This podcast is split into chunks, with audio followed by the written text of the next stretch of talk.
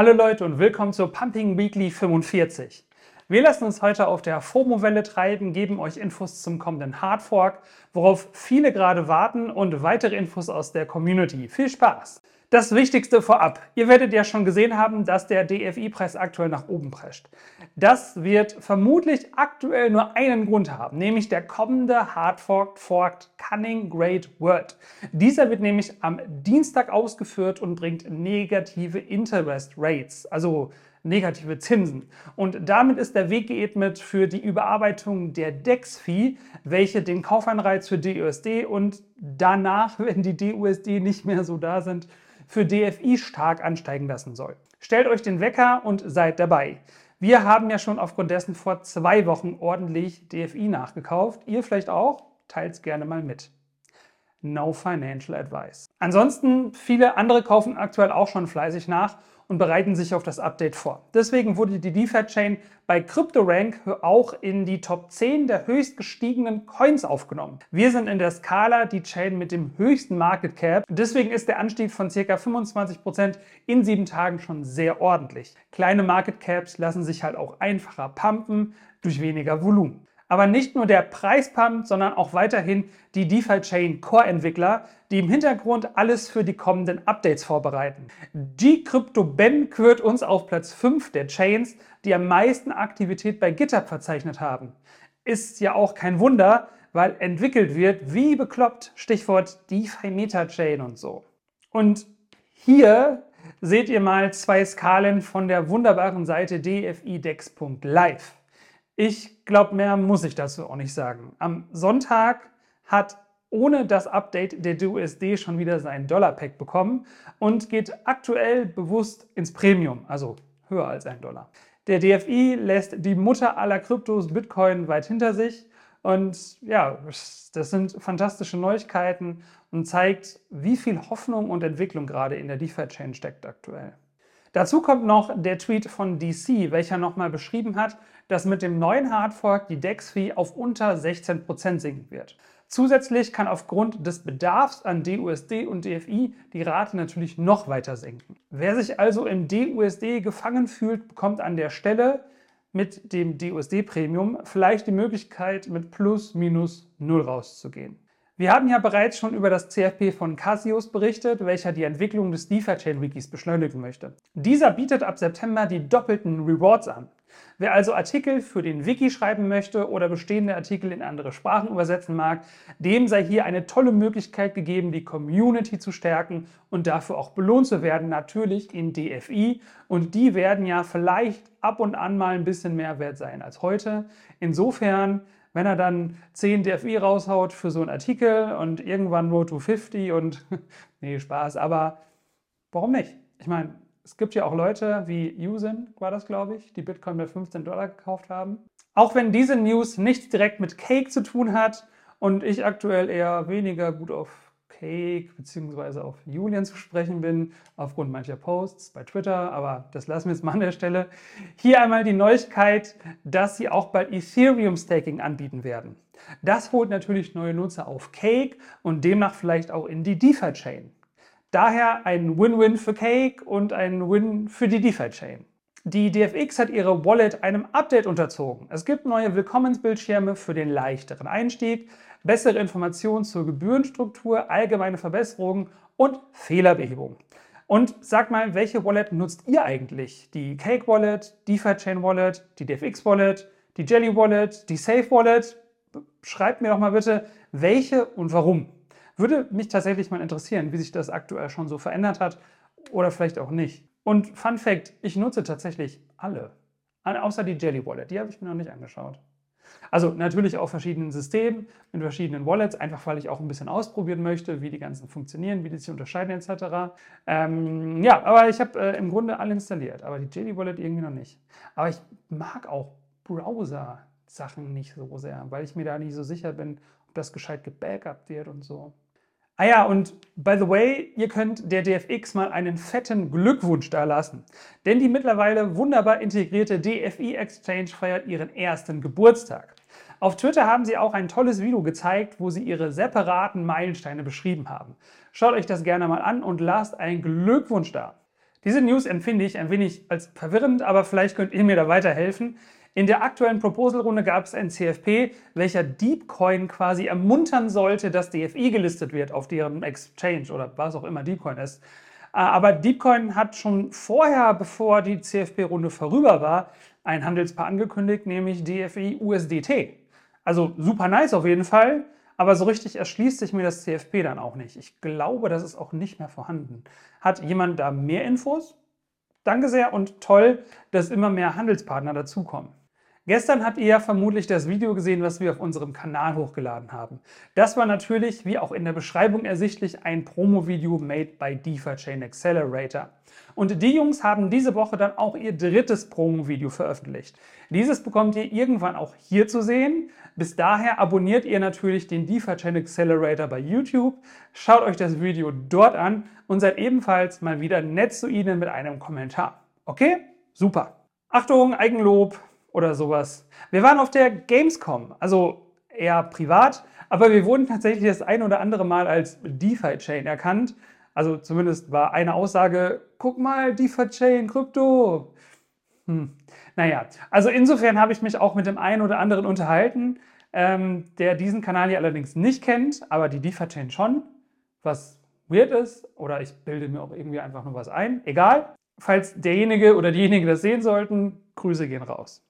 Hat jemand vielleicht Ideen für kommende Messen, wo man sich vielleicht mal gemeinsam treffen kann? Fände ich spannend. Vielleicht auch den eigenen Stand oder ähnliches irgendwie.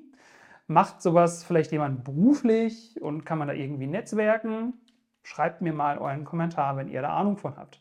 Cake hat auf Twitter zur aktuellen Proposal-Runde was Interessantes gemacht, was wir sonst immer kritisiert haben. Denn sie sind offen mit der Anzahl der Masternodes umgegangen. Also nicht mit der also ich erkläre es nochmal. Cake hat ca. 8300 Masternodes und diese Zahl ist ja öffentlich einsehbar, zum Beispiel bei DeFi Chain Analytics. Zusätzlich kam jetzt noch die Information dazu, dass 600 Nutzer aktuell stimmberechtigt sind und diese Nutzer Kontrolle über 2700 Masternodes haben. Ein Freezer-User bei Cake hat also im Schnitt ca. 4,5 Masternodes, was schon eine ordentliche Menge ist. Ich weiß jetzt nicht ganz genau, ob Julians 100 Masternodes oder 100 plus, hat er mal gesagt, da auch mit reinspielen, aber ist ja auch erstmal egal. Transparenz vor so Win und das macht das Ganze so ein bisschen besser einsehbar. Wer übrigens die Minuten bis zum Hardfork vor der Uhr runterzählt, dem kann ich wärmstens nebenbei noch die neue Folge DeFi Chain Demystified mit Lord Mark und Kügi empfehlen. Hier geht es nämlich speziell um das Thema Negative Interest Rates und demnach genau um eines der Hauptfeatures, welches am Dienstag ausgerollt wird. Wissen ist Macht, also schaut euch das Ganze gerne mal an. Ich bin ehrlich, ich habe es mir auch noch nicht angeschaut. Ich habe auch keine Zeit, weil ich gerade hier dieses Video machen muss. Was ist eure Ausrede? Nach dem Proposal ist vor dem Proposal. Es gab diese Woche auch wieder mal Diskussionen um den Community Fund, wofür er benutzt werden sollte und wofür nicht. Mark76 hat bei Reddit mal einen Thread ins Leben gerufen, wo die Community mal offen austauschen kann, was ihre Meinung ist, was man tun sollte, was man auf jeden Fall nicht tun sollte und so weiter. Nehmt gerne teil, weil ihr seid Teil der Community. Kevins DeFi-Chain Wizard hat noch ein bisschen Feinschliff benötigt und soll offensichtlich diese Woche in die Open Beta gehen. Das schreibt zumindest der Twitter-Kanal und wir sind gespannt, was wir da so testen können, was schon funktioniert und was nicht. Wenn es Neuigkeiten gibt, teilen wir die hier natürlich gerne und natürlich würden wir auch gerne testen. Und übrigens, das Thema Kevin bzw. Influencer auf der DeFi-Chain, das würde ich gerade an der Stelle auch nochmal kurz ansprechen. Denn Kevin hat selbst letztens einen Twitter-Post veröffentlicht, wo er gesagt hat, dass er es, weiß ich nicht, ungerecht findet, wie er gerade behandelt wird, weil er Videos über andere Projekte unter Umständen macht oder ihm gesagt wird, er wird von Grizzlyfy bezahlt oder ist ja auch völlig egal, was er dort geschrieben hat. Er wird auf jeden Fall gerade offensichtlich, und das sieht man auch an vielen Kommentaren bei YouTube, übelst krass beleidigt und abgehatet und ich verstehe es ehrlich gesagt nicht. Weil er genauso wie Manu, genauso wie Martini, genauso wie Remo, genauso ja, wie ich auch, aber ich habe jetzt kein Thema über andere Projekte gemacht, aber die alle haben Content gemacht über die DeFi-Gen in den letzten halben Jahr, in dem letzten Jahr eigentlich, ja. Und jeder von denen hat kostenlos Content für euch rausgehauen. Ich weiß, die haben alle alles voller Reflinks und so, wir haben auch Reflinks. Jeder verdient da irgendwie Geld mit, wenn irgendjemand auf die Links unten klickt. Das verstehe ich alles. Und manches waren auch konkrete Werbevideos, so wie jeder irgendwie über Crypto.com ein Video gemacht hat. Wir nicht, weil wir sind kein Crypto.com-Kanal. Aber da hätten wir auch sicherlich viel Geld abgreifen können, mal by the way. Aber ähm, ich finde es ich find's ein bisschen ungerecht, weil ich nicht der Meinung bin, dass die alle oder wer auch immer das dann jetzt gemacht hat und Content über die DeFi-Chain geteilt hat, die DeFi-Chain ausgenutzt hat. Ich finde eher, das ist so ein Geben und Nehmen. Die DeFi-Chain ist eine Nische und diese Nische lässt sich relativ leicht bedienen. Deswegen hat unser Kanal auch in so kurzer Zeit diese Größe jetzt eben erreicht und der Kanal von den anderen noch mehr. Ja?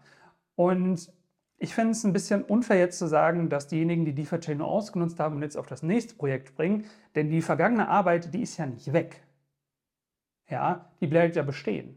Und viele sind durch Kevin oder durch Manu oder durch einen Martini oder durch Remo oder durch Cointrovers oder wer, wen auch immer, wenn ich jetzt vergessen habe, ich habe bestimmt auch viele vergessen, Balthasar natürlich, auf das Thema hier gekommen und ähm, wurden auch dadurch informiert. Und jeder von diesen ganzen Leuten hat seine Stärken und seine Schwächen. Der eine kennt sich dort gut aus, der eine macht das sehr gut, der eine macht dies, der eine kennt sich dort gut aus. Und jeder konnte sich dort so alles zusammensuchen, wie ähm, er halt eben wollte und was ihm am besten gepasst hat. Und stellt euch mal vor, es gäbe die alle nicht. Dann gäbe es uns und die DeFi News. Das wäre ein bisschen knapp, oder? Findet ihr nicht? Also Diversität, äh, das wäre schon ein bisschen lame, ja. Und gerade Kevin, ohne ihn jetzt verteidigen zu wollen, hat zwei Community-Projekte, also den DeFi Fund und den DeFi Chain Wizard.